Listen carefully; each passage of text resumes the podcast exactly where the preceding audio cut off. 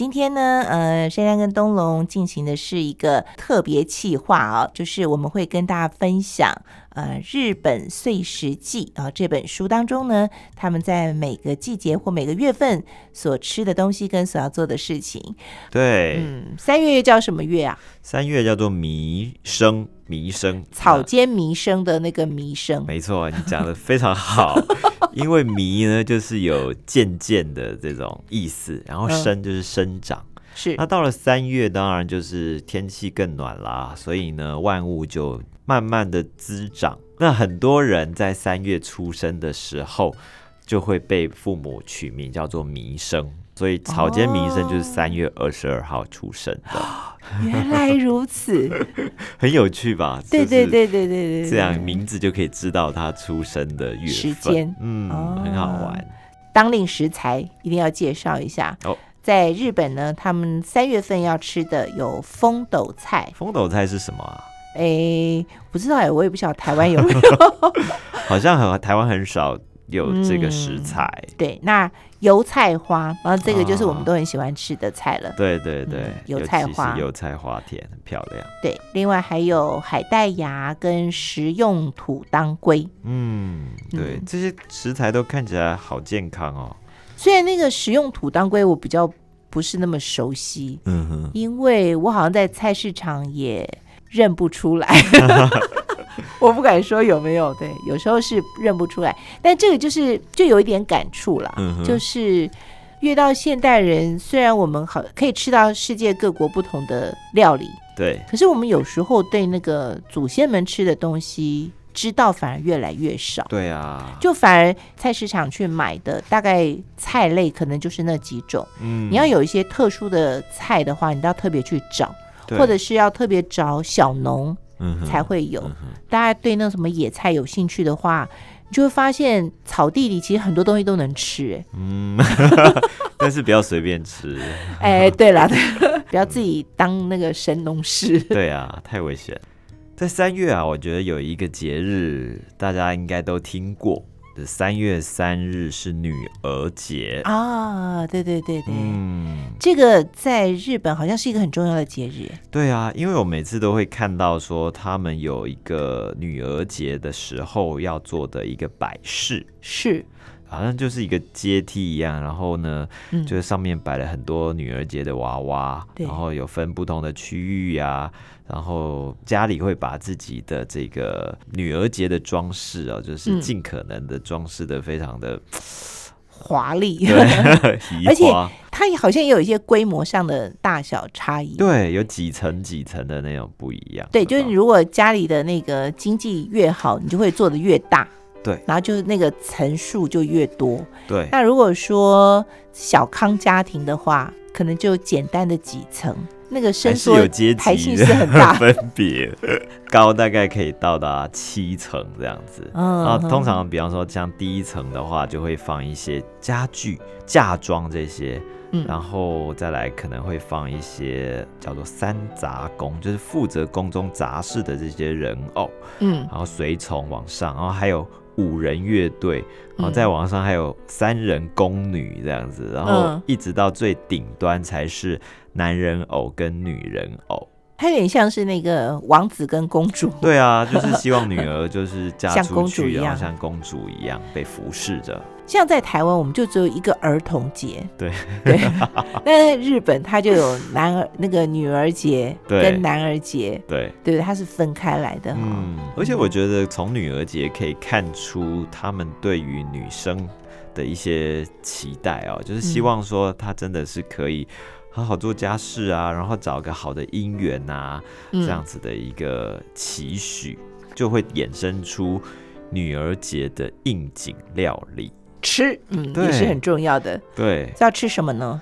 我觉得有一个还蛮有趣的叫菱形麻薯菱形麻薯用我们常常看到日本很多和果子会出现的三种颜色，就是粉红色、白色还有绿色。嗯，那它就是把麻薯制作，然后用三种颜色叠成三层，由大到小，而且是菱形的。嗯，那桃红色就是用栀子的种子，有解毒的功能；然后白色是用菱角的种子，可以降血压；然后绿色就是用艾草，能够消解厄运这样子。然后希望呢，望女成凤的心愿。哦。但我觉得女儿节里面还有吃一个东西，就是散寿司。散寿司，对，就不是捏成一个一个的那种。对，现在其实，在日本料理里面也常常会吃到散寿司。嗯哼。那所以在这边他就教大家如何制作散寿司。散寿司呢，就是用这种木桶，然后米，然后加上醋饭，嗯，然后在上面再撒上各种不一样的食材，比方说，呃。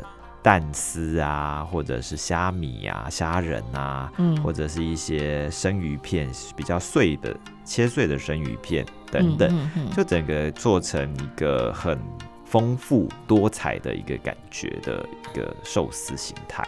嗯嗯嗯，是像女儿节这样的节日，即使我们不是日本人，我们不在日本。我们透过很多日本的电影、嗯呃电视剧或者是漫画小说什么，好像大部分人也都知道有这样的一个日子。对。不过我印象里最深刻的看到的那个女儿节的那个摆设，是在黑泽明导演的一部电影，是那个应该是叫《梦》吧？嗯嗯，U 妹。嗯。然后它那里头有一个场景。不是那个摆在家里的，它是一座山，然后梯田，然后每一层就是有真的人穿的那个衣服，然后站在那里。哇，对，那个场面非常盛大，大自然的舞台的概念嘛。对对对，那因为那电影我看了很多年，哦，几二少说有二十年了，但是那个场景我就印象非常深刻，因为很漂亮。对，就是整座山，然后梯田，然后每一层有这个穿。那个古装的，对。那个人，然后还有一些那个花瓣啊，樱花这边飘落，这样，嗯，对，非常放大版的这种女儿节的摆饰，没错。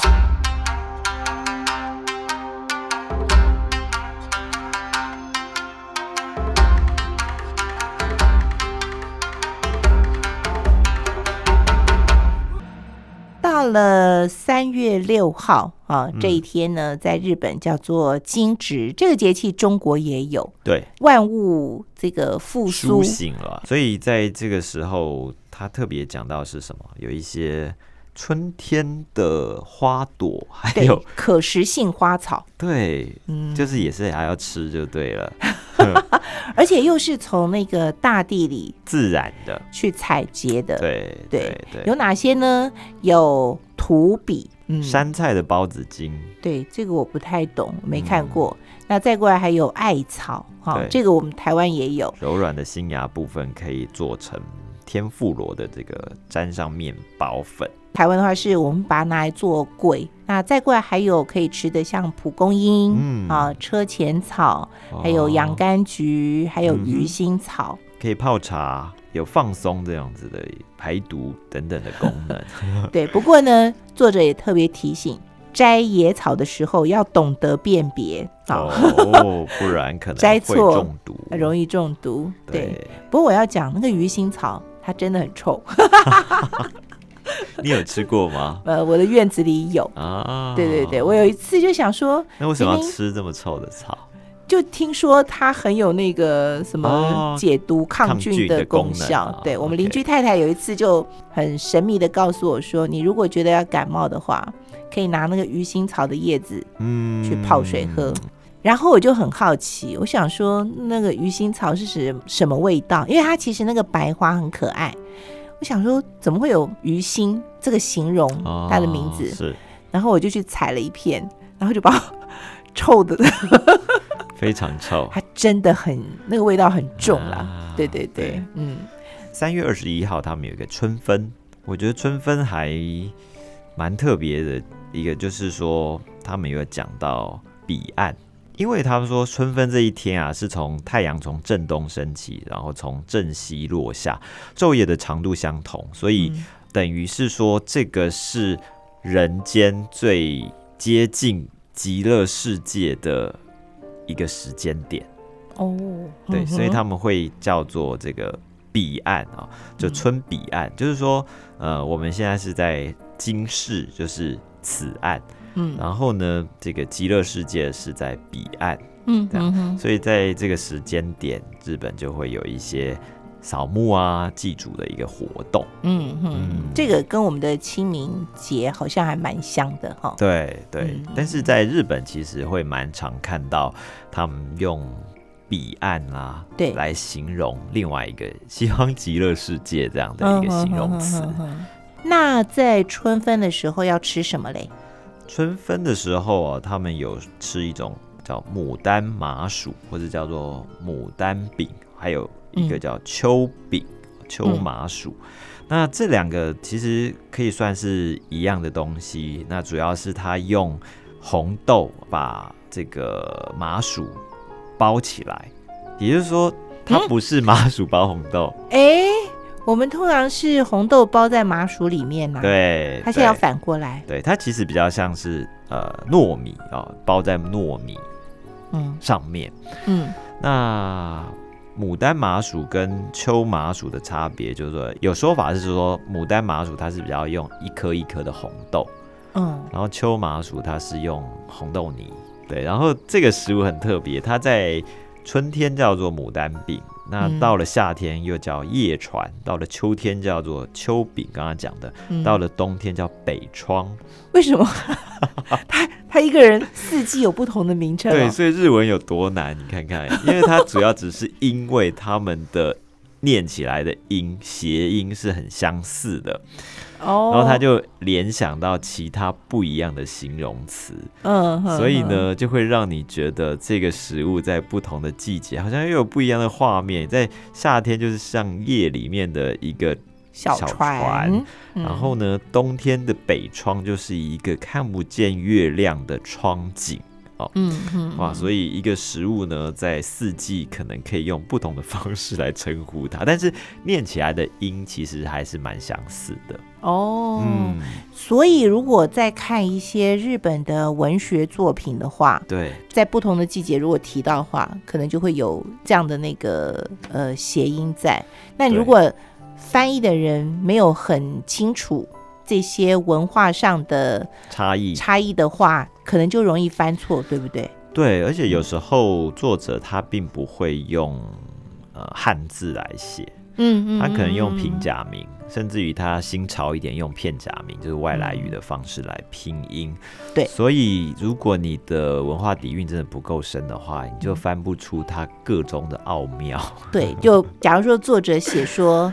夏天的时候，我的夜船怎么样？怎么样？那你不懂的人就以为他真的是坐小船出去夜游，可以有一些双关语，对，或者是呃弦外之音，对。但可能他指的也是牡丹饼，对的另外一种称呼，对。所以这个我。